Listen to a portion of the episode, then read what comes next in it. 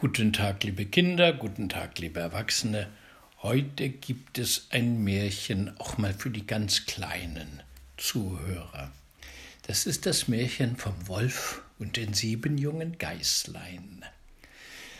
Es war einmal eine alte Geiß, die hatte sieben junge Geißlein und hatte sie lieb, wie eine Mutter ihre Kinder lieb hat.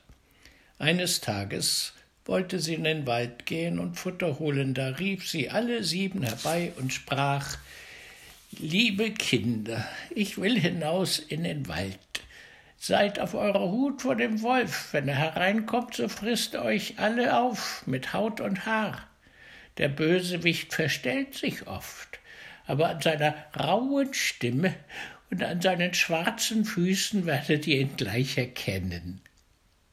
Die Geißlein sagten Liebe Mutter, wir wollen uns schon in Acht nehmen, ihr könnt ohne Sorge fortgehen. Da meckerte die Alte Meck, Meck, Meck, Meck und machte sich getrost auf den Weg. Es dauerte nicht lange, so klopfte jemand an die Haustür und rief Macht auf, ihr lieben Kinder, eure Mutter ist da und hat jedem von euch etwas mitgebracht. Aber die Geißlein hörten an der rauen Stimme, dass es der Wolf war. Wir machen nicht auf, wir machen nicht auf, riefen sie. Du bist unsere Mutter nicht, die hat eine feine und liebliche Stimme, aber deine Stimme ist rau. Du bist der Wolf. Da ging der Wolf fort zu einem Krämer und kaufte sich ein großes Stück Kreide. Die aß er und machte damit seine Stimme fein. Dann kam er zurück klopfte an die Haustür und rief Macht auf, ihr lieben Kinder, eure Mutter ist da und hat jedem von euch etwas mitgebracht. Aber der Wolf hatte seine schwarze Pfote in das Fenster gelegt. Das sahen die Kinder und riefen Wir machen nicht auf, unsere Mutter hat keinen schwarzen Fuß wie du, du bist der Wolf. Da lief der Wolf zu einem Bäcker und sprach ich habe mich an den Fuß gestoßen. Streich mir Teig drüber. Und als ihm der Bäcker die Pfote bestrichen hatte, so lief er zum Müller und sprach Streu mir weißes Mehl auf meine Pfote. Der Müller dachte, der Wolf will einen betrügen und weigerte sich. Aber der Wolf sprach Wenn du es nicht tust, so fress ich dich auf. Da fürchtete sich der Müller und machte ihm die Pfote weiß. Ja, das sind die Menschen. Nun ging der Bösewicht zum dritten Mal zu der Haustüre, klopfte an und sprach Macht auf, Kinder, euer liebes Mütterchen ist heimgekommen und hat jedem von euch etwas aus dem Walde mitgebracht. Die Geißerchen riefen Zeig uns erst deine Pfote, damit wir wissen, dass du unser liebes Mütterchen bist. Da legte er die Pfote ins Fenster, und als sie sahen, dass sie weiß war, so glaubten sie, es wäre alles wahr, was er sagte, und machten die Türe auf. Wer aber hereinkam, das war der Wolf. Sie erschraken und wollten sich verstecken. Das eine sprang unter den Tisch, das zweite ins Bett, der dritte in den Ofen, das vierte in die Küche, das fünfte in den Schrank, das sechste unter die Waschschüssel, das siebente in den Kasten der Wanduhr.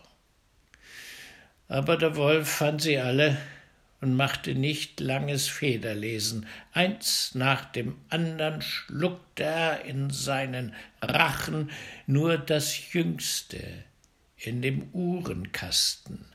Das fand er nicht. Als der Wolf seine Lust gebüßt hatte, trollte er sich fort, legte sich draußen auf der grünen Wiese unter einen Baum und fing an zu schlafen. Nicht lange danach kam die alte Geiß aus dem Walde wieder heim. Ach, was musste sie da erblicken? Die Haustüre stand sperrweit auf, Tisch, Stühle und Bänke waren umgeworfen, die Waschschüssel lag in Scherben, Deck Decke und Kissen waren aus dem Bett gezogen. Sie suchte ihre Kinder, aber nirgend waren sie zu finden. Sie rief sie nacheinander bei Namen, aber niemand antwortete. Endlich, als sie an das Jüngste kam, da rief eine feine Stimme Liebe Mutter, ich stecke im Uhrkasten. Sie holte es heraus, und es erzählte ihr, dass der Wolf gekommen wäre und die anderen alle gefressen hätte. Da könnt ihr denken, wie sie über ihre armen Kinder geweint hat. Endlich ging sie in ihrem Jammer hinaus, und das jüngste Geißlein lief mit. Als sie auf die Wiese kam, so lag da der Wolf an dem Baum und schnarchte, dass die Äste zitterten. Sie betrachtete ihn von allen Seiten und sah, dass in seinem angefüllten Bauch sich etwas regte und zappelte. Ach Gott, dachte sie, sollten meine armen Kinder, die er zum Abendbrot hinuntergewürgt hat, noch am Leben sein? Da musste das Geißlein nach Haus laufen und Schere, Nadel und Zwirn holen. Dann schnitt sie dem Ungetüm den Wanst auf, und kaum hatte sie einen Schnitt getan, so steckte schon ein Geißlein den Kopf heraus, und als sie weiterschnitt, so sprangen nacheinander alle sechs heraus und waren noch alle am Leben und hatten nicht einmal Schaden gelitten, denn das Ungetüm hatte sie in der Gier ganz hinuntergeschluckt. Das war eine Freude, da herzten sie ihre liebe Mutter und hüpften wie ein Schneider der Hochzeit hält. Die Alte aber sagte, Jetzt geht und sucht Wackersteine. Damit wollen wir dem gottlosen Tier den Bauch füllen, solange es noch im Schlafe liegt. Da schleppten die sieben Geißerchen in aller Eile die Steine herbei und steckten sie ihm in den Bauch, so viel sie hineinbringen konnten. Dann nähte ihn die Alte in aller Geschwindigkeit wieder zu, dass er nichts merkte und sich nicht einmal regte.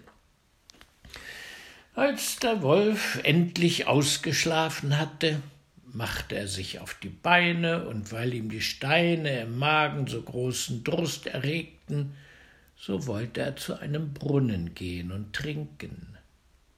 Als er aber anfing zu gehen und sich hin und her zu bewegen, so stießen die Steine in seinem Bauch aneinander und rappelten. Da rief er, was rumpelt und pumpelt in meinem Bauch herum? Ich meinte, es wären sechs Geißlein, so sind's lauter Wackerstein. Und als er an den Brunnen kam und sich über das Wasser bückte und trinken wollte, da zogen ihn die schweren Steine hinein, und er musste jämmerlich saufen. Als die sieben Geißlein das sahen, kamen sie herbeigelaufen, riefen laut Der Wolf ist tot, der Wolf ist tot und tanzten mit ihrer Mutter vor Freude um den Brunnen herum. Na ja, das ist gut ausgegangen. Seht ihr? Das war's, das Märchen vom Wolf und den sieben Geißlein. Ich wünsche euch einen schönen Tag. Bis morgen. Ade.